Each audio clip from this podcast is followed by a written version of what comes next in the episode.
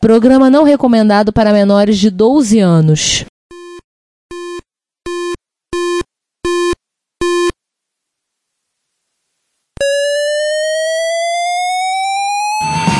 Spectrum 81, Dragon Vic and R1, Commodore 64, Amsterdam and Acorn Electron, cheaper BBC Micro.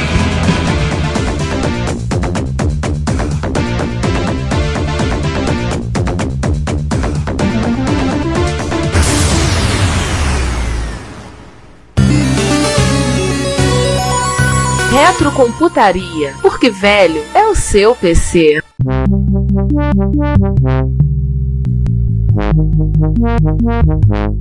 Aí, voltando. Vamos falar da infinidade de clones. Pelo menos os mais famosos. Não, não, não, rapidinho, peraí, tá? Se o Wolfenstein 3D ele criou o gênero do FPS, no Doom eles deram um nome, né? Que era o Doom Clone, ou jogo tipo Doom. Inclusive definiu retroativamente o Wolfenstein 3D. Sim, de certa forma pra tornar ele mais. o pessoal entender melhor a definição dele, né? Voltando à minha parábola de jogos de luta, Doom Double Dragon e o Wolfenstein Renegade. E assim, em dezembro de 93, a ID licenciou a engine do Doom, que a engine tecnicamente o nome era ID Tech One, ou a Doom Engine. Em 97, o código-fonte foi liberado. Em 99, foi licenciado segundo a licença GPL, de código aberto. Se você quiser, você pode olhar, você pode mexer, você pode futucar, você pode recompilar, só que você tem que manter-se na licença. E aí, com isso, tem uma quantidade imensa imensa de clones de Doom para tudo que é plataforma disponível por aí. Mas vamos agora falar dos cloninhos de Doom, que são contemporâneos. Pasme, a gente vai começar com console. Pois é. Mas, de certa forma, tem tudo a ver com Doom, que tem, tem a ver com coisas espaciais, nesse caso alienígenas. Não, isso é uma coisa curiosa, né? Que assim, como todo bom jogo que tem sucesso, vem aquela fila de jogos de imitação Sim. que tenta assim. Tenta tirar a casquinha, né? Alguns até conseguem a sorte de ultrapassar a cópia sobre isso aí. Mas vamos lá. Primeiro deles, Alien vs Predador, em 94, de uma empresinha chamada Rebellion Developments, né, acho que ela fez o tal de Rainbow Six também. Isso, outro FPS. É, literalmente foi o jogo mais esperado e é o jogo mais bem sucedido do Atari Jaguar. Com certeza. Eu achava que o mais esperado era o Doom pro Jaguar. Não, ele talvez sobressaiu por isso que ele tem um aproveitamento melhor de hardware. Hum. Ele é superior. Ele só saiu pra Jaguar? Nessa encarnação, sim. Ele foi lançado no dia 21 de outubro de 94, nos Estados Unidos e na Europa, e em 8 de dezembro no Japão, que inclusive foi quando o Jaguar foi lançado no Japão, e nessa data o jogo ele foi incorporar, era um jogo que vinha no console. Hum. A galera no Japão já comprava com ele. Quando comprava, né, o Jaguar, né? Quando comprava, vendeu 85 mil cópias, parece. E fora que assim, o jogo só pra perder a contagem que o Jaguar foi descontinuado, mas mesmo assim ele continua sendo vendido, né, o cartucho. Então ninguém sabe exatamente quantas cópias oficiais do Alien vs Predador foram vendidas. Existe um chutômetro que é 200 mil. Olha. Mas é nada confirmado. Chutômetro. Então, o jogo se passa na base de treinamento de Golgotha e nele você pode se dar o luxo de assumir o papel de um Yacha, Yautja, que é o predador, um xenomorfo, que é o Alien, ou o mais perigoso de todos, né? Um fuzileiro colonial, o mais ferrado de todos. Ou de bucha de canhão, né? Ah, sim. Vale lembrar que ele é baseado nas histórias em quadrinhos na série da Dark Horse, né? Sim, antes disso aí. Que era editora em quadrinhos que publicava é, material tanto de aliens quanto dos predadores. E foi a primeira a fazer o tão sonhado então crossover, né? Alien vs Predador. Ela que fez também o Batman vs Predador? Sim, e parceira da DC Comics. E ela fez Batman vs Predador 1, Batman vs Predador 2, Batman vs Predador 3. Eu acho que tem até o 4. Robocop contra o Exterminador do Futuro também é deles também, é desenhado pelo Walt Simonson. Robocop vs Terminator, sim. Tudo quanto é filme de ação, né? Eles tinham licença de Star Wars durante um bom tempo. Então por- tem muito material de Star Wars que saiu por eles. Terminator, Robocop, Alien, Predador, algumas coisas. Hellraiser, eu acho. Hellraiser eu não lembro, não tenho certeza. Mas muita coisa saía pela Dark Horse, que ela tinha essas licenças. O que hoje em dia pro mercado de quadrinhos é mais ou menos a IDW. A Dark Horse hoje em dia tá praticamente insignificante no mercado. A IDW meio que pegou esse espaço de fazer esses licenciamento, licenciamentos de personagens ou personagens muito antigos ou situações assim. Essas licenciaturas. É, essas licenciaturas, né? Mas como esse não é um podcast de quadrinhos baseados em cinema, vamos voltar ao- aos clones de Doom? Vamos lá. Próximo tem a ver com aquela história que eu falei da pela Ravensoft. Ele foi desenvolvido pela Ravensoft com a engine do Doom e distribuído pela ID Soft. Heretic.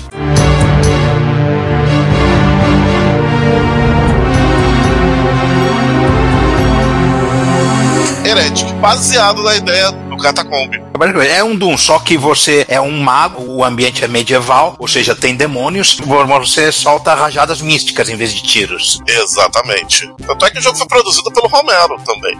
Sim, sim. Lembro de ter jogado muito ele. Tinha a ideia é muito legal, cara. As capas desse jogo pareciam capa de disco de heavy metal, cara. é muito boa as capas do Heretic, cara. Eu saberia, eu só joguei piratão, né? baixado de BBS, caramba. Eu também, né? Exen também, né? O Exen era a sequência do Heretic, né? De certa forma. Ele é inicialmente uma sequência. É aí que tá. É e não é. Não, tem um jogo intermediário. Tá meio que sucessor espiritual. No Exen você controla um guerreirão, né? Com machado de batalha. Aí tá- tava lá, onde Heretic, todo mundo achava que ele era a continuação. Só que depois saiu Exen 2 e Heretic 2, sabe? Então, Eu, hein? é. Mas peraí, vamos organizar as ideias aí. O Heretic ele usava uma versão adaptada da engine do Doom. Sim. Eles acrescentaram coisas como olhar. Aí sim, fisicamente olhar pra cima, olhar pra baixo. É, ele foi primeiro jogo a fazer isso. Inclusive voar, né? Eu lembro que ele voava. Ou seja, ele partiu com um 3D mais 3D. Ele tinha a zoeira de transformar os demônios em galinhas Sim. e te matava se tentasse botar um DDQD pra ficar imortal. Nota mental, se não me engano, tem- tinha também sapos, um bichinho sapo. Eu lembro das galinhas, e as galinhas te, te bicavam. Eu lembro das galinhas também. Tirando incríveis um, um pontinho de dano. É, é dano. O jogo teve três sequências, né? Exen Beyond Heretic, ok, 95. Exen 2 para DOS, né? O Exen 2 para Windows e para macOS 10. O Windows 97, macOS 10 e 22. E o Heretic 2, ué, para Windows 98, Linux 99 e Amiga PowerPC 2000 e macOS 2002. Esse amigo aqui é, é- é oficial ou já é homebrew? Oficial, PPC, mas tinha que ter aceleradora, né? Então foi o único jogo realmente que a ID lançou no Amiga. Acho que é por, é por por outra distribuidora, né? Tipo, o cara licenciava o código-fonte e só compilava. E as duas últimas não tiveram o Romero participando. Ele já tava parado, já contando dinheiro. Já tá muito ocupado. E falando em ocupado, né? Um jogo pra ocupar sua mente, tentando esquecê-lo. Mas que negócio, cara. É de uma plataforma que não tinha jogos, então, principalmente desse estilo. Claro, porque era um parto programar pro macOS clássico. Enfim, veio a resposta no Mac do, do Marathon.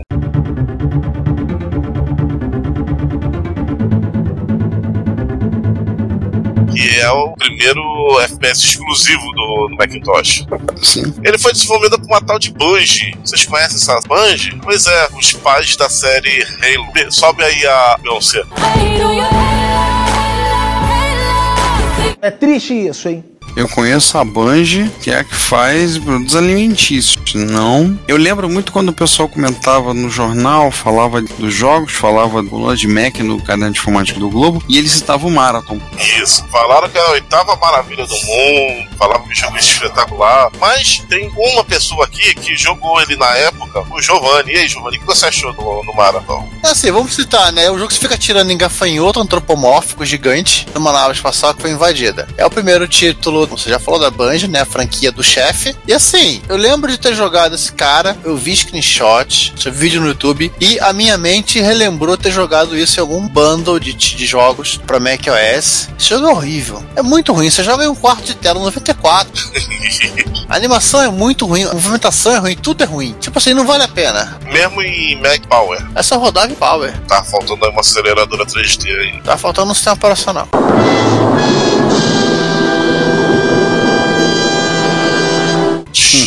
Polêmica. Opa, já que a gente citou a Nintendo, vamos citar a tríade. Opa! Rise of Tried.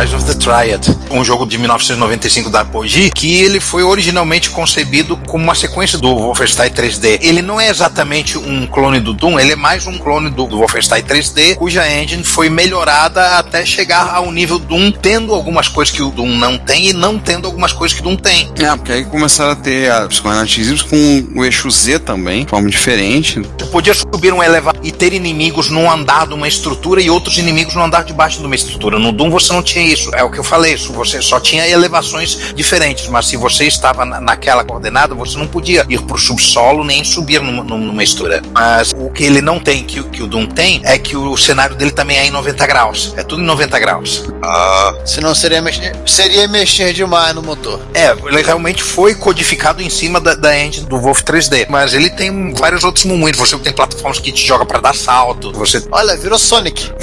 É, quase. Realmente, porque você dá, dá salto pra pegar né, coisinhas de bônus que ficam pairando no ar em forma de parábola. É muito Sonic isso.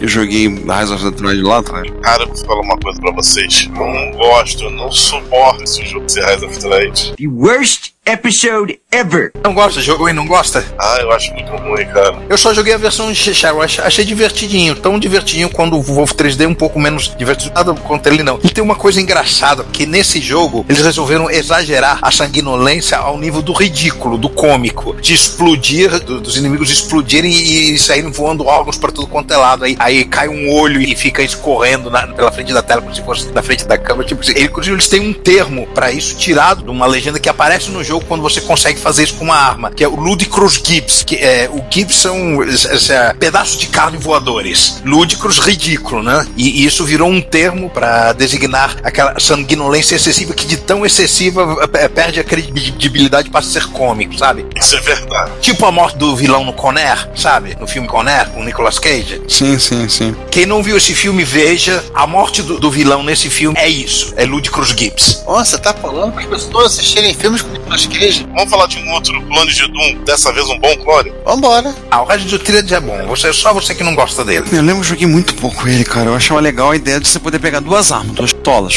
Isso era legal. É. Mas eu joguei muito pouco. Eu achava ele confuso. Deixa eu ver. E agora vamos pra Star Wars Dark Forces.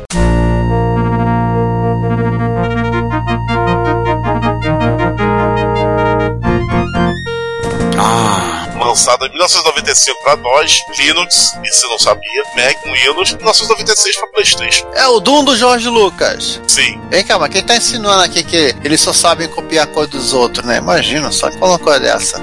só sei que a interface é 100%, né? Tu vê, tu, tu vê quando ele começa a rodar, aparece lá antes de entrar no logotipo da Lucas. Cara, quem não queria jogar um jogo estilo Doom que você pudesse trocar tiros dentro da Estrela da Morte com a trilha sonora de John Williams? Eu? Você não queria jogar? Não. Ah, sem graça. Esse jogo presta? Eu não joguei esse jogo. Você que jogou o jogo, ele presta? Joga, é bom, é bom, muito bom. Ele faz parte de uma série que depois foi, foi se transformando em jogos não primeira pessoa, que é a série Jedi Knight, que é excelente essa série. E no primeiro jogo da série, você controla o mercenário BJ. Dizer, opa, não, que é Caio Katar, a serviço da Aliança Rebelde, e que você entra infiltrado na Estrela da Morte, assim, que antigamente você era um agente do Império, então você já tem a- acesso às chaves, algumas coisas. E você tem que se deparar com um projeto chamado Darkbear, de droids de batalha e Stormtroopers tunados, que podem se sentar, vejam bem. Olha, tunaram os Stormtroopers. Pode sentar agora. Exatamente. Essa engine do Dark Force depois dos Jedi é a engine do Doom, só que bem modificada. Fizeram a engine própria, agora chamaram de Jedi, pra confundir bastante as pessoas. É, mas que eles bo- botavam um 2D como se fosse 3D. Não é legal isso? Você que joga, é um jogo bacana, um jogo legal, eu gostei. Pra quem é fã de Star Wars, então, Eu consegui, esse jogo conseguiu passar em brancas nuvens pra mim na época. Não, não, sei porquê. Nunca não tá com ele. Vem cá, agora vai ter uma versão revisada do, desse jogo, porque o Jorge Lucas adora ficar revisando as coisas. Ele vai colocar o Mickey Mouse. é, eu não sei se vai ter um remake desse jogo ou não. Agora com o Mickey Mouse, ó, gente. Se a Disney vai, vai- Mouse e Homem-Aranha. Homem-Aranha, olha. Eu acho que não, que a, a Disney não tá afim de mexer em jogos. Ela tá afim de mexer em, em audiovisual, mas jogos tá deixando pra terceiras fazer, então capaz de não sair nada sobre isso não. Melhor ainda. Crossover do Thanos com o Darth Vader. Aí eu vou descobrir que os midi-crawlers também estão ligados com aqueles cristais, aquelas, aquelas pedras. Né? Vamos parar de zoar a, a franquia do Zorro. Vamos seguir adiante aí. Pra falar de uma franquia que se zoa a si mesmo. Isso, assim, vamos chegar naquela parte do episódio que literalmente cada jogo que a gente vai citar aqui agora deveria ser um episódio próprio, tá? Então vamos tentar ser o mais sucinto possível pra gente não terminar de gravar isso aqui e a galera poder sair pra comprar o panetone da série Natal 2020, tá? Jingle Bell, Jingle Bell, e é isso aí. Mas vamos lá, então vamos para. Hail to the king, baby. Uhum. Nuke Nuke 3D.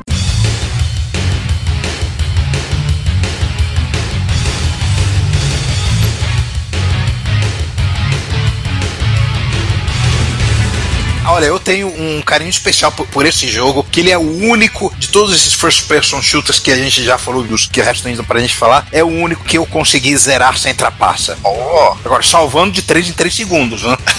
sim. E dando lo- load também de 335. É. E usando todos os slots de gravação. Enfim, e junto com o Wolfenstein 3D e o Doom, ele é o título responsável pela polarização do gênero do, do FPS, com certeza, principalmente na, na plataforma 3D. Ele foi desenvolvido pela 3D Realms, por acaso é a empresa que fez um outro jogo que eu vou citar quando a gente for falar, um jogo que bem diferentão de FPS, e lançado dia 29 de janeiro de 1996, versão shareware. Pausa, guardem essa data, 29 de janeiro. Uma versão completa disponibilizada em abril do mesmo ano, assim como diversos outros pacotes numa sequência direta que demorou 15 anos para ser lançado. Famigerado do Duke Forever.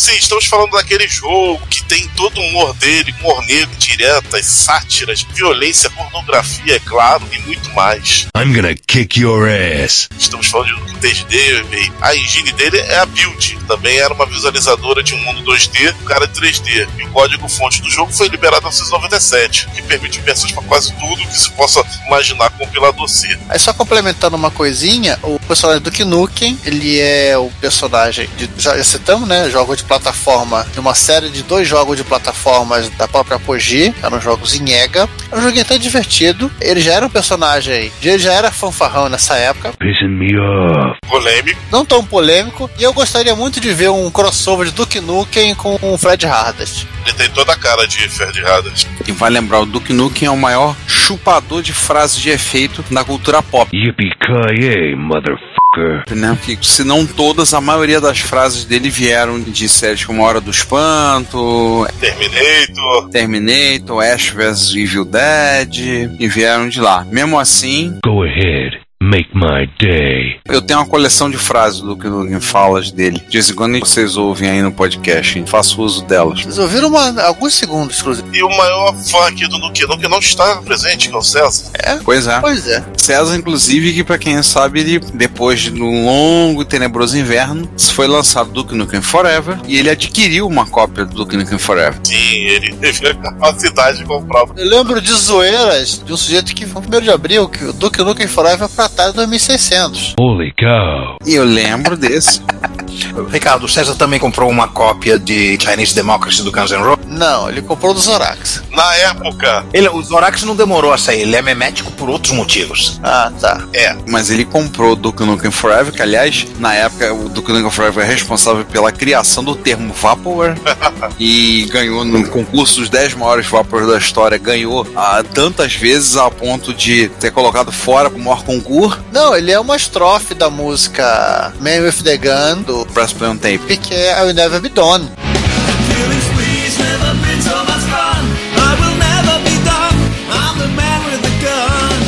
Verdade. E alguns já brincavam falavam que não era o Duke Nukem Forever, era o Duke Nukem Whatever, né? Ou Whenever. Mas vamos à, à parte que interessa, né? Ele saiu pra- originalmente para DOS e no mundo dos consoles saiu para Nintendo 64. Ó, a Nintendo deixou isso. PlayStation, Sega Saturn em 97 e uma versão tanto quanto limitada para Mega Drive. Eu nem sabia dessa história. Eu também não. é produzido pela Tectoy, detalhe, licenciado. Produzido pela Tectoy em 98, licenciado para América Latina e depois licenciado para o resto do mundo. E olha, vou falar uma coisa pra vocês: Ah, um milagre de programação. Eu vou dizer na minha experiência pessoal que Duke Nukem foi o último FPS que eu joguei, fiz questão de jogar e jogar todas as fases sozinho até o final e fechar, porque eu sempre achava o jogo extremamente divertido, controverso, polêmico, da maneira como o jogo era feito, não era jogo para crianças e era engraçado porque no local onde eu trabalho, não era Fortnite. é, não era Free Fire, Ô, Ricardo, rapidão, o último chefe você enfrenta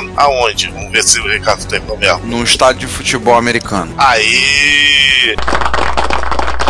O que você podia fazer de bônus? Vamos ver se você fez. Fazer de bônus, não que é nessa parte do futebol americano? Exato, matava o último chifão. Qual era o bônus que você podia fazer? Tinha que ser rápido. Eu não lembro, eu sei que você tinha que ter o jetpack pra poder matar o cara. Você só conseguiria matar ele usando o jetpack. Agora é o seguinte: se você reparar, a cabeça dele cai. Você podia chutar a cabeça dele e fazer o sunir lá, no, fazer o gol lá do futebol americano. Fazer um field goal. Isso, com a cabeça do último vilão. Não, isso eu não consegui fazer, não. Tinha que ser rápido. Eu não consegui fazer, não. Eu, eu me lembro que, que eu consegui matar o monstro da seguinte maneira: antes mesmo do elevador chegar, você já sobe com o jetpack e vai pra trás a toda velocidade. Aí o monstro não acorda, ele fica lá dormindo. Aí você fica lá pairando no ar na distância maior possível, na altura maior possível, mira com todo cuidado, com toda paciência e começa a lançar foguete no monstro. Ele só começa a atirar em você quando os primeiros foguetes teus chegam nele. E com uma distância grande, você vê os foguetes dele chegando e, e vai se desviando de lado. Vai de um lado, vai pro outro, vai para um lado, vai pro outro, vai enchendo ele de foguete, pá, ele morre. Eu achei até meio anticlimático. Talvez essa maneira de matar o monstro não tivesse prevista quando os caras codificaram, mas mas foi assim que eu matei ele. Aliás, um comentário cretino, né? Que esse jogo foi um jogo polêmico, teve a venda foi proibida em diversos países, inclusive no Brasil, em particular devido a um incidente lamentável que aconteceu em São Paulo, que um sujeito repetindo uma cena que tá na primeira fase do Duke Nukem, o cara entra num cinema e sai atirando em um monte de pessoas e mata algumas pessoas. Alguém tinha que falar pra ele que, que tinha no cinema era alienígenas. Pois é. Eu, toda vez que aparece um maluco desse, tem uma história dessa. Nós vamos explorar a vida do cara. Ele gostava de X. Então X é maligno, ó. Às vezes é um jogo, às vezes é uma banda. Sei.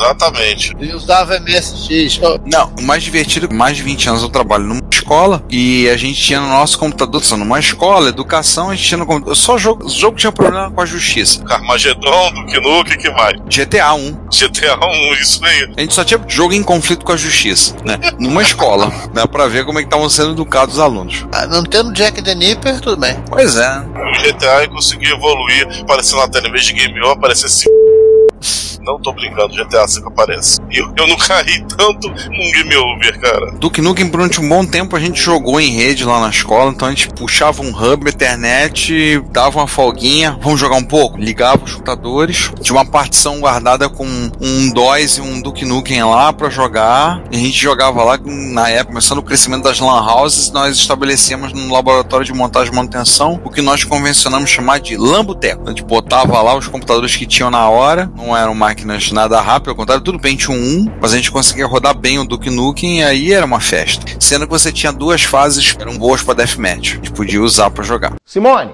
pontos fortes, pontos fracos do Se você quer ouvir esse podcast ou outros episódios a partir do YouTube, nós temos um canal www.youtube.retrocomputaria. Lá temos os episódios colocados e temos também playlists separadas para os episódios do Retro Computaria, Retro Hits, Retro Besteiras, Repórter Retro. Eventualmente, alguns vídeos estarão sendo colocados lá. Como vocês sabem, nós somos melhores em áudio do que vídeo, mas vídeos relacionados a eventos de retrocomputação e outros assuntos relacionados estarão disponíveis no nosso canal. Não deixe de assinar. Não deixe de ouvir o Retrocomputaria e pedimos, compartilhe, conversa com seus amigos, apresente o podcast. Obrigado. Acorda, Simone! Mas saindo do Duke Nukem, E seguindo na, na preleção aí, né? O jogo Descent.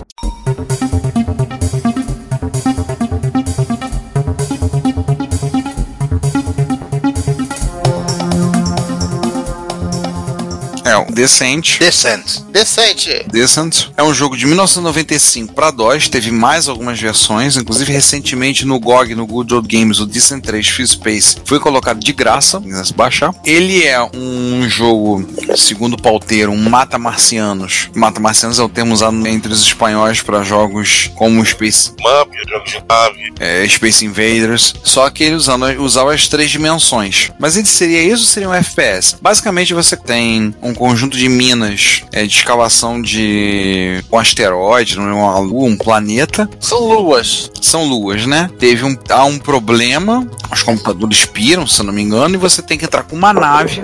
Aqui, aqui, aqui, aqui, aqui, aqui. É, um estranho vírus de computador contaminou diversas estações de mineração em torno do sistema solar. Os robôs de mineração enlouqueceram e fizeram o pessoal da Terra de refém. Sua missão é resgatá-los e também destruir o reator das minas para forçar a autodestruição delas. O desenvolvimento foi pela Parallax Software, originalmente para DOS, mas teve versões para Macintosh, PlayStation e Acorn Archimedes. Aí a distribuição é da Steam Interplay. Sim, sim, eu lembro, Interplay. Teve no ano seguinte Descent Warcraft 2, o Descent 3 em 1999 e parece que em 2019 vai sair uma- um prequel dele, mas o Descent 3 Free Space foi colocado no GOG em de um formato gratuito recentemente. Dá pra jogar em modo cooperativo, dá pra jogar no mata-mata. É, ele, ele tem realmente quase tudo do FPS, mas com uma jogabilidade bem mais 3D, que literalmente você flutua, né? É, você tá em todas as direções. Também flutua porque você está em túneis, né? Você, você trafega por Aham. E aí você chega numa. Sem gravidade, e por aí vai. Você chega numa esfera com vários túneis saindo para todas as direções. É, é bem desorientador mesmo. Eu acho que esse jogo aí, junto com o próximo que a gente vai falar, só foram os, os primeiros a serem totalmente 3D. Ah, um detalhe que eu ia falar que o Descent, ele acabou gerando um semiclone, já que ele é mais aberto, não tão labirintesco, e tem uma pegada mais de jogo de nave, mas o Terminal Velocity, que, que é da 3D Realms, e também usava uma versão modificada da, da né, da Ah, eu lembro do nome, mas eu não lembro como é que era o jogo. Plus,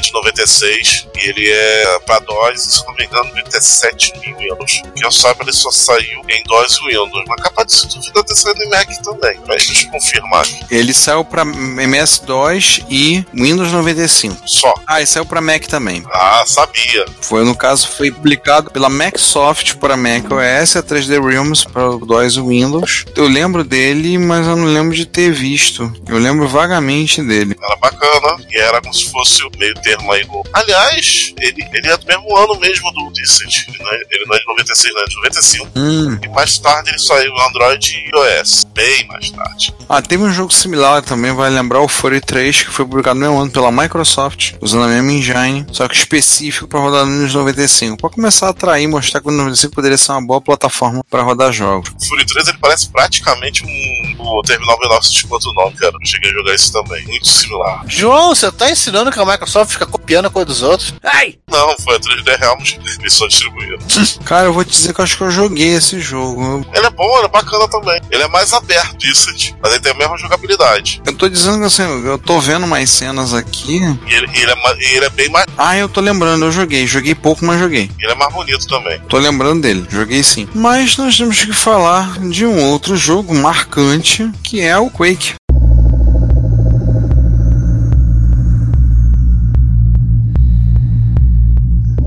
Jogo da aveia, né? A aveia Quake. Life's a bitch, and then you die. Ai.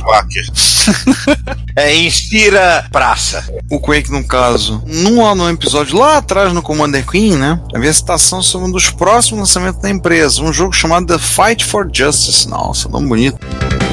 For great justice.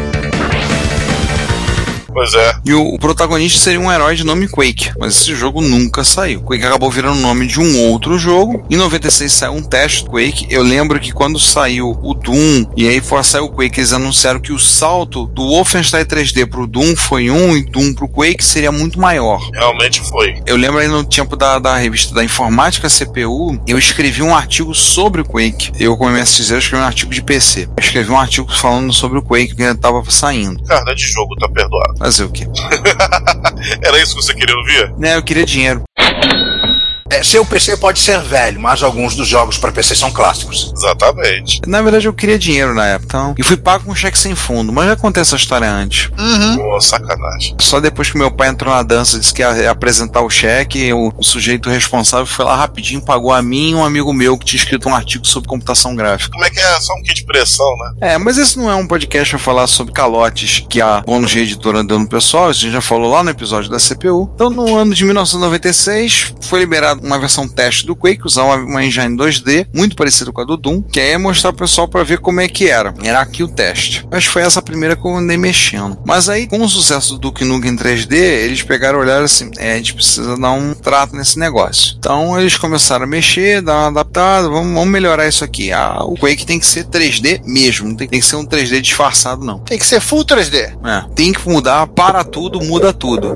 Mais recentemente, pra, principalmente para quem acompanha o o Pinguins Móveis, vamos citar aqui, ele nunca cita, né? Mas vamos citar o Pinguins Móveis, que é o projeto paralelo do César Cardoso, que não está aqui presente. Ele conta, inclusive, isso num artigo no blog, que assim, quando a, o Google estava fechando o Android, com a interface toda baseada no conceito BlackBerry, aí me chega a Apple e pum, iPhone. Aí para tudo, muda tudo, sai correndo, muda toda a interface. Então, nesse projeto do Quake, eles juntaram ainda o American McGee, a Sandy Peterson e o Tim Willits. O América matou Oi? anos mais tarde do jogo da Alice. É o próprio. O próprio. Caraca. É, E não é apelido, não é nome artístico, né? A mãe dele batizou ele de American. Nossa. É, se ele não tivesse nascido no México, ele seria American.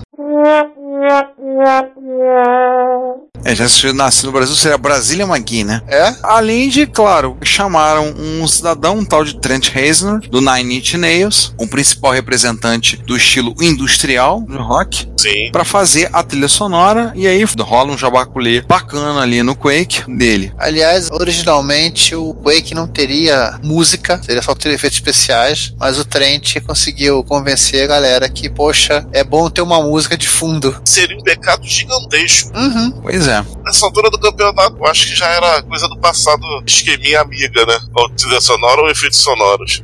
O jogo foi lançado no dia 22 de junho de 1900 para DOS. Posteriormente saiu para um monte de plataformas, saiu para vários sistemas operacionais. E aí ele não era um ambiente 2D disfarçado de 3D, ele era 3D mesmo. Ele era full 3D special. E aí ele misturava alguns elementos medievais de RPG. Eu lembro da arma que atirava pregos, por exemplo. Tinha lá a temática com alienígenas, demônios, Isso não existe. portais. Portais trazendo alienígenas e demônios.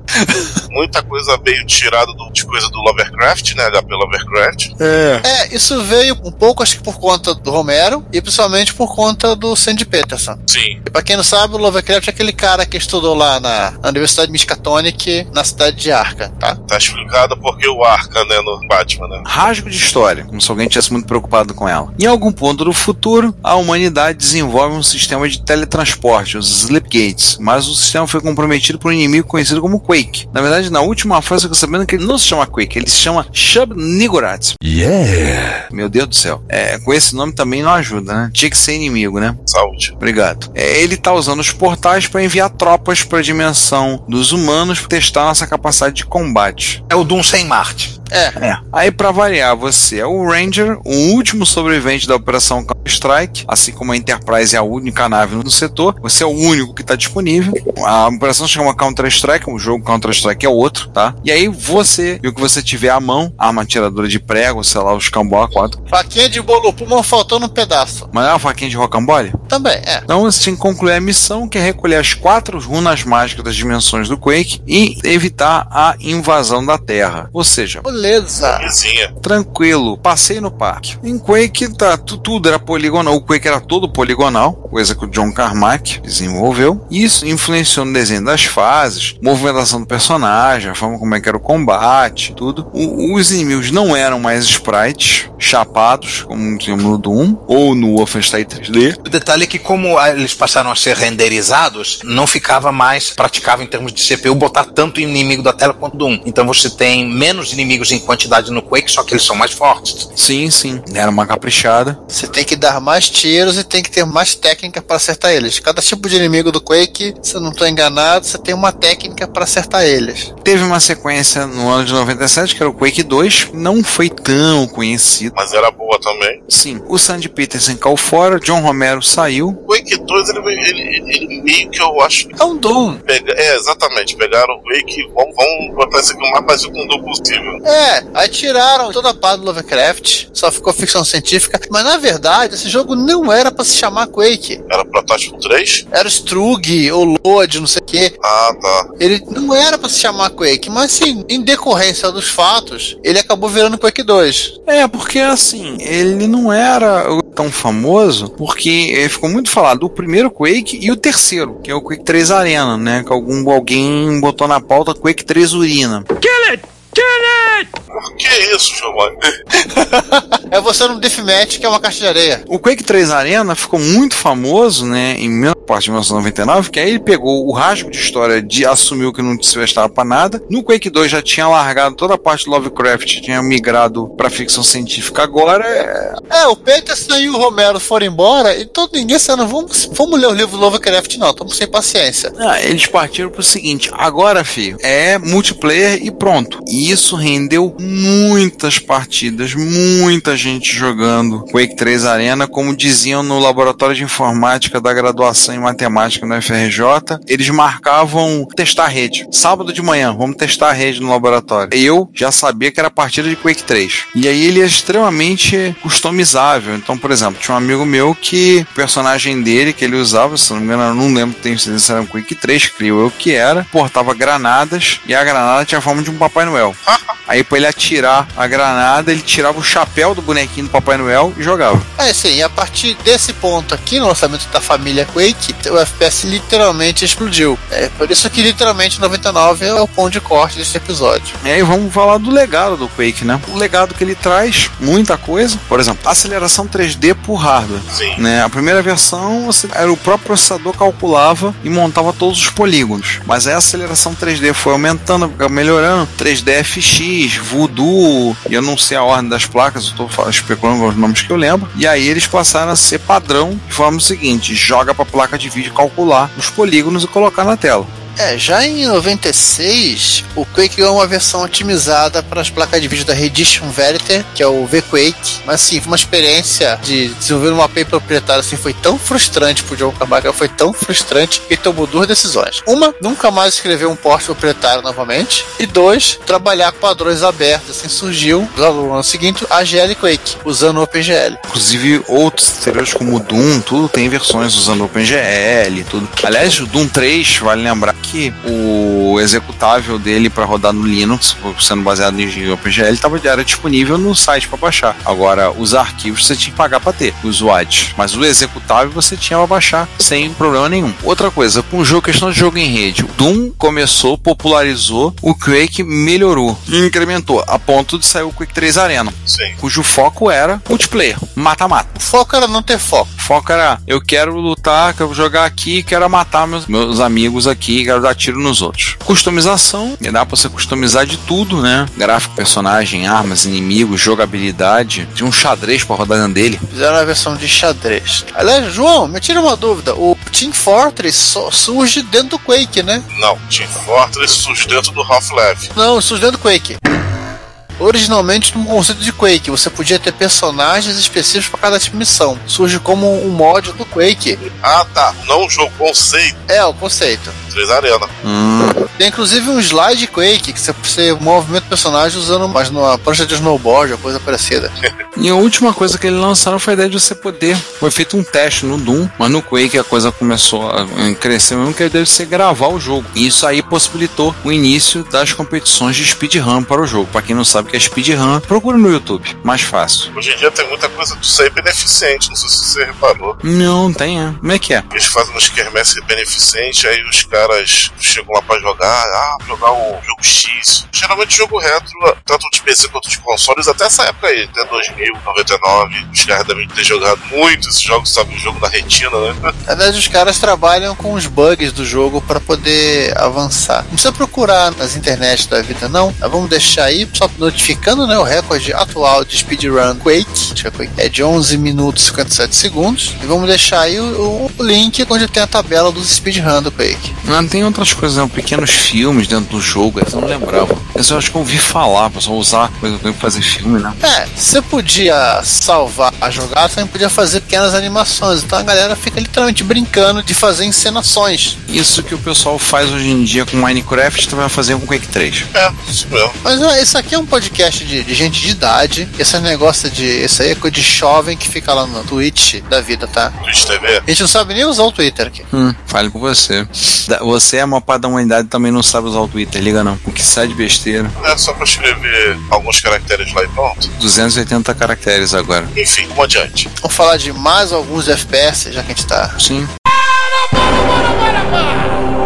Para tudo aí! Se você quer enviar um comentário, crítica construtiva, elogio ou colaborar com as erratas deste episódio, não hesite, faça. Você pode falar conosco através do Twitter, no usuário retrocomputaria, pelo e-mail retrocomputaria.gmail.com ou colocando comentários no post desse episódio em www.retrocomputaria.com.br. Lembre-se sempre do que dizemos. Seu comentário é o nosso salário. Muito obrigado e nos vemos no próximo podcast. Mas acabou o programa já, então não vai dar tempo de falar. É, vamos falar das menções honrosas, que são SP muito importantes, que ficaram ali quase linha de corte. Olha, João, as menções horrorosas, não é isso? Menções hon- honrosas. E vamos começar com o console de novo, dessa vez o Nintendo 64. GoldenEye 007. Sim, se vocês tiveram a oportunidade de ouvir o Bondcast, que é um podcast especializado sobre James Bond, a curiosidade é que a maioria dos fãs de 007 que estão lá começaram porque começaram jogando GoldenEye no Nintendo 64. Olha só! Vários são fãs da série, filmes, porque começaram jogando GoldenEye no Nintendo 64 e teve remakes agora, recentemente.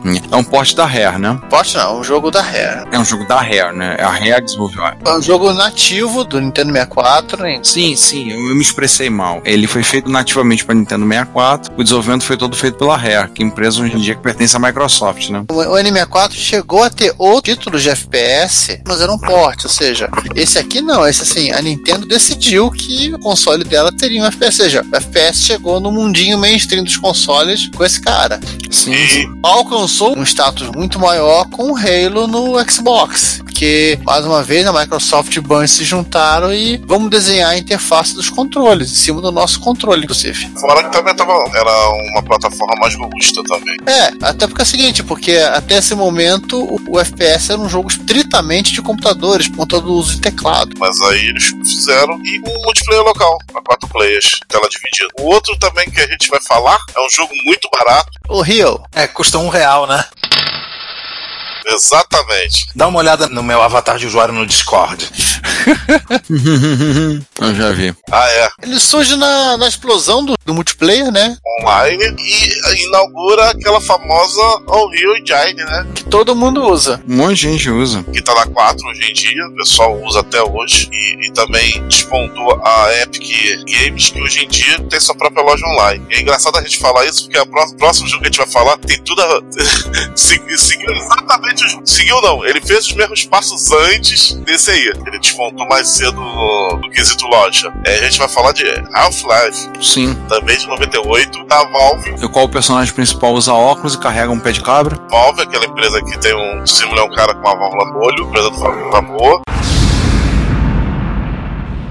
É Steam, gente, tá bom pra quem não entendeu. Steam, tá? Do, do Steam, da Engine Source, muito usada até um tempo atrás, que tem origem ao. A praga. É isso, Giovanni. Fala que é praga aí, ó. Quem falou foi o Giov- Giovanni Nunes. Foi ele que falou aí, que não fui eu.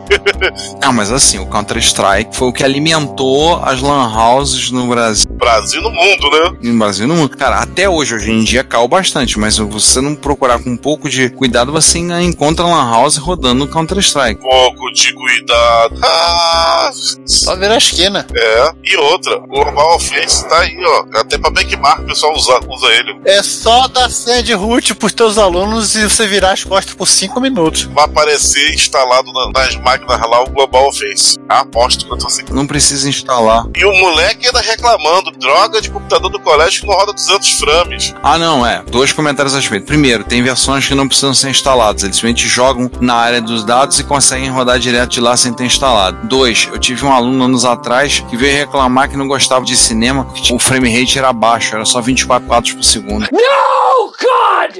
No, God, please, no! No! No! No! Então tá no cinema errado. Pra começar, o cinema trabalha com 48 quadros por segundo, pra imagem justamente não piscar. Ele falou isso uma vez em sala de aula pra ele e falou assim: é porque eu almoço, não te dava, eu tirava um ponto por essa palhaçada. Sério que fez isso? Baixava tua nota agora. Falei. Aí ele ainda tentou justificar. Eu falei, não tenta não, senão eu vou perder meu bom humor. Vamos continuar a aula, vamos. Pronto, acabou. é, né? Pra tu ver, né? Quando a vida é movida a FPS, a frame rate, Enfim. tudo que importa pra ele é o maior frame rate possível. O resto do mundo que se exploda. Começando a achar que o Ricardo concorda com o Giovanni sobre a praga do Counter-Strike. Também. Tem Counter-Strike nas máquinas na minha escola. No dia de hoje, no ano da graça 2019, se você procurar um pouquinho, você vai achar na área dos alunos nas máquinas. Eu sei. Você vai achar, sem estar instalado. Eu tenho certeza. Deve ser pelo menos o Global Offense ou 1.6, um ou outro. Não sei qual, mas tem que eu sei. Tanto que eu quero saber quais são as máquinas, que gente tá chegando no período do fim do ano. Eu quero poder fazer um mata-mata lá com os colegas, né? Aí eu não vou ter que trabalhar de ficar botando coisa nas máquinas. Oh, yeah. Já pega e já joga. E falando em mata-mata, vamos falar sobre o primeiro jogo que. Engraçado é isso. Vamos falar do primeiro jogo sobre Segunda Guerra Mundial. Quer dizer, não é o primeiro e nem vai ser o último. O primeiro de 828. O primeiro é FPS que trabalha com a temática de Segunda Guerra Mundial. Não, não foi o primeiro, mas é o primeiro foi o Wolfenstein. Ah, é verdade. Mas é o primeiro que tem um conceito realista, conceito histórico. As pessoas morrem. Afinal de contas, Hitler não teve um mecha. Ai, caramba! Ah, não, que droga.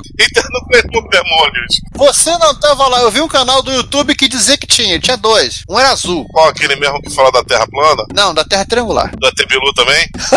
Também. Ah, tá bom.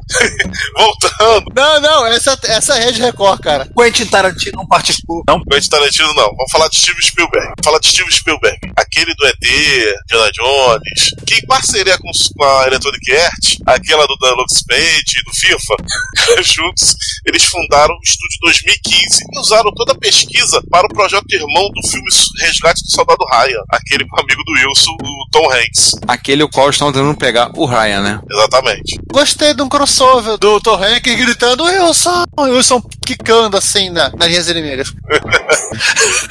Aí vão achar o Matt Damon, ele tá plantando batata.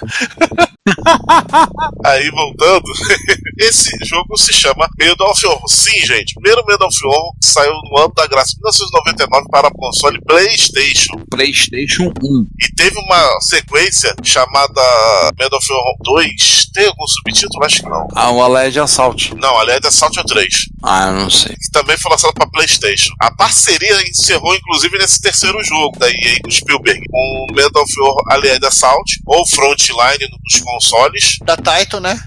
é, é remake, é remake. Steve Spielberg fazendo um remake de jogo da Taito, isso, de 2002, para PC e PlayStation 2. E, se não me engano, também o Xbox, Xbox clássico. Ainda tem daí o Call of Duty, que a primeira versão sai em 2003. E que foi a resposta da Activision para essa série. Sim, Call of Duty tem, sei lá, 48 versões, 53 portes, sei lá, é coisa pra caramba. Sim, a EA foi, fez o Medal of Honor, mas mesmo assim, ela não satisfeita, ainda resolveu fazer um outro jogo mais voltado para multiplayer online, que é a série Battlefield. É esse que o tanque voa? Não. Qual que o tanque voa? Ah, boa pergunta. Tem um que o tanque voa, que sai 500 pessoas no helicóptero. Não sei que jogo você tá falando. Também não sei não. É, a série Battlefield foi feita pela, pela DICE, que é um estúdio lá da Finlândia ou, ou Dinamarca, agora não me lembro, que segundo o Rafael, que ele me disse, era uma produtora de jogo de amiga, que eles mudaram de nome. Hum. Chamada Hightech Softworks. Não, não é high-tech. Digital Illusions. Ah, essa. Inclusive, agora olhando aqui, o primeiro jogo da série Battlefield ainda era Digital Illusions. Aliás, É aquela do Pinball Dreams? exato. DICE, DI, Digital Illusions. Exatamente. DICE é Digital Illusions Creative Entertainment. Digital Luz, você entendeu? Não tá. Exatamente, a Digital Illusion é aquela famosa da série Pinball Dreams, do Amiga. Pinball Fantasies, Pinball Dreams, Pinball Illusions, True Pinball. É, Fizeram um jogo de pinball e FPS. Olha. É, a gente tem jogo pra caramba, desde o Amiga. E, e o primeiro jogo que eles fizeram é no, em Television, é o Sword Maker Pro, falar de 91, jogo no apagar das luzes do Intellivision. 91. 91, apagar das luzes. Ah, 81, né? 91. Como assim fizeram um jogo 91 pro Television? Pergunta pra os caras, cara, tá aqui 91. É nem apagado as luzes, já tinha apagado a luz. Acenderam uma vela. Não, já tinham apagado a luz, já tinham roubado as lâmpadas e a fiação. Então, Eu tinha recordo do relógio. É isso aí. Talvez eles tenham o título de último jogo do Intellivision comercial. Comercial. O último não, porque o Kai, por exemplo, da, que tem faz jogo pro MSX, também faz jogo pra televisão. Então, Nossa, Não, não existe o último jogo de nenhum console, nem de nenhum computador clássico. isso é verdade. Estão fazendo, inclusive, Prince of Persia pro Television. Nossa. nossa. Outro jogo que eu gostava de corrida que eles fizeram foi até pro Windows e pro PlayStation Motorhead. Gostava desse jogo PlayStation. Rally Masters, eles também fizeram. O Rally Sports é deles. Rally Sports Challenge. Vamos falar do que, Ricardo? Vamos para as curiosidades. A caminho do portal que nos vai levar para a próxima fase. Giovanni, o que, que é essa imagem que você colocou aqui da equipe? É da equipe. Ah, esse é um gráfico interessante com a, a galera, né? É, vai estar no nosso, no nosso show notes. É quem estava na equipe da ID desde o início. Então tá lá, João Carmack, João Romero, Tom Hall. Ah, é, o Sandy Peterson saiu, né? Ele foi pra Ansible. O American Magui foi fazer FIFA Soccer. O John Carmack ficou até 2013 na ID, foi, ele foi pagou a porta, as luzes. O John Romero saiu, né? Ele pediu demissão. Assim como o Tom Hall, foi pra 3D Realms. E depois o John Romero e o Tom Hall se juntaram, fazer um jogo legal, né, João? Para Store, que jogo é? História da Katana. Da Katana, tá bom. Ah, e o último, e o último realmente a sair foi o próprio John Carmack, né? Que agora brinca de realidade virtual e, e coisas assim. Então nenhum do, do Classic Doom tá hoje em dia na ID lá do, da Bethesda. É, ninguém da ID tá na ID, né? Pois é. Nem o Adrian Carmack? Aí ele, ele não tava no meu gráfico, não posso fazer nada. É, capaz de ele estar lá ainda. Ou não, né? Então, qual a grande polêmica que envolve a ID? Se dizem que o Doom matou a Amiga, é isso? Mas então, seguindo pra segunda curiosidade, o Juan tava falando. Afinal das contas, o Doom matou o Amiga? O Amiga tinha capacidade de processamento pra ter um porte do Wolfenstein 3D ou do Doom? No Wolfenstein com certeza tinha. Amiga 1200. É, o Doom talvez não. Amiga 1200. Esse tipo de coisa de Doom, Amiga, FPS no Amiga é literalmente um episódio próprio. Então, assim, vamos deixar aqui um post nosso, um videozinho documentário do RetroRoy. Assim como vamos deixar outros tantos documentários do RetroRoy, que são, você, vão ser bastante interessantes para você complementar o episódio. Tem informações que você já falou e outras novidades. Eu acho que foi meio coincidência de data. O Modelo tá mal das pernas e não tá saindo. Uhum. Uma coisa eu falo, PC não Tandy pra jogos despontou nessa época aí do Doom. Wolfenstein barra 92 e 93. É, foram os kits multimídia, foram os kits multimídia que Sim. tornaram o PC uma máquina viável para jogos. É, o rádio ficou barato, né? O pessoal começou a olhar pros jogos e falou: caraca, agora sim. Não, e as próprias produtoras também foram desenvolvendo para muita produtora fazia portes do Amiga para Amiga e PC e foram também ganhando, ganhando expertise, né? E quando Eu acho que nessa época aí, 92 para 93, eles fizeram um favor pessoal que é padronizar no VGA e esquecer o resto. sim, Enquanto eles estavam amarrados no EGA, amarrado no CGA, tinha um aproveitamento melhor da VGA. é, você tinha que fazer o mesmo gráfico três vezes, né? Sim. Padronização e o kit multimídia, pode dizer que esses, se, se o pessoal de Amiga que é responsável pela morte do Amiga para ficar tendo ódio, o kit multimídia e a padronização de, de vídeo. Sim. Ah, na verdade, quem matou a Amiga foi a Commodore mesmo. É, isso é verdade. Mas isso aqui, como eu já falei, isso, isso é tema literalmente para um outro episódio só dele. Ah, vamos botar nos brindes aí uma coisa mais Vou falar no plural, episódios. Sim, sim. Colocar um outro brinde aí, né? Que é um post do blog 2-Bit History, recente até, que literalmente conta como a, a Força Aérea Americana contribuiu para que Doom fosse desenvolvido. Uau. Parte da tecnologia usada no Doom. Que a gente começou lá com tanques, exército americano, a gente também chega em Força Aérea Americana. Caramba, E para terminar, um pouco de zoeira, porque ninguém aqui é de ferro. claro. Só que eu não vou citar, isso vai ficar direto no post e vocês vão ver lá. Deixa o pessoal saber. Então é isso aí, né, gente? Fechamos mais um episódio de jogos aí de fim de ano. Episódio épico. Episódio épico mesmo, cara. Deixa eu fazer um pequeno à parte. O pessoal fã de jogo shooter pode estar pensando que a gente omitiu um jogo muito clássico, muito influente, que é o Tomb Raider. Só que Tomb Raider não se qualifica como first person shooter porque não é first person. A câmera fica pairando atrás e, e acima da Lara, vendo ela de costas o tempo todo. Quem falou que o Tomb Raider foi espécie shooter, gente? Vamos apenas citando. É o First Stalker Shooter, né? Antes que digam que a gente esqueceu, que a gente tá sendo machista ou coisa do gênero, não. Quem falou isso nunca jogou Super Mario 3D. Super Mario 3D é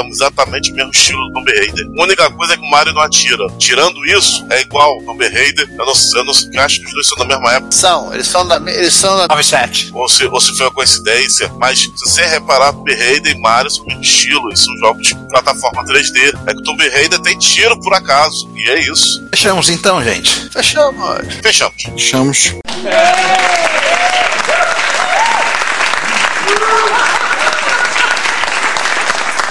Pódiozão esse, hein? Fechamos um ano, inclusive, mais um ano de retrocomputaria. Mais um ano, mais episódio. Décimo ano, 10 anos de retrotaria. Então, galera, vamos nos despedindo. Bom dia, boa tarde, boa noite. Meu nome é Claudio Fidelis e eu ainda sou o cara da metralhadora. E eu, Juan Carlos Castro, saio queimando todo mundo e tchau. Gente, o Ricardo se matou com a serra elétrica. Não, ainda não. I see dead people. Eu só tô calado. Então, gente, este é o fim de mais uma temporada. Talvez na próxima de Pulo Tubarão. Uma década. Fim de uma década, Giovanni. Pois é, talvez no próximo de Pulo Tubarão. E nos vemos literalmente no ano que vem, né? Ou daqui a 15 dias. É, daqui a 15 dias pro Repórter Retro. Janeiro estamos com episódios das Retro Besteiras. Então, as abobrinhas coletadas ao longo de 2019.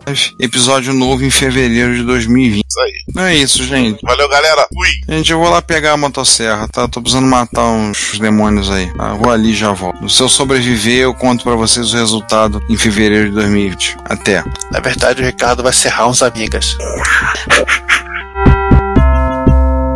Olá, eu sou o Renato De Giovanni e você está ouvindo Retrocomputaria. Porque velho, eu não sou velho não, velho é o seu PC.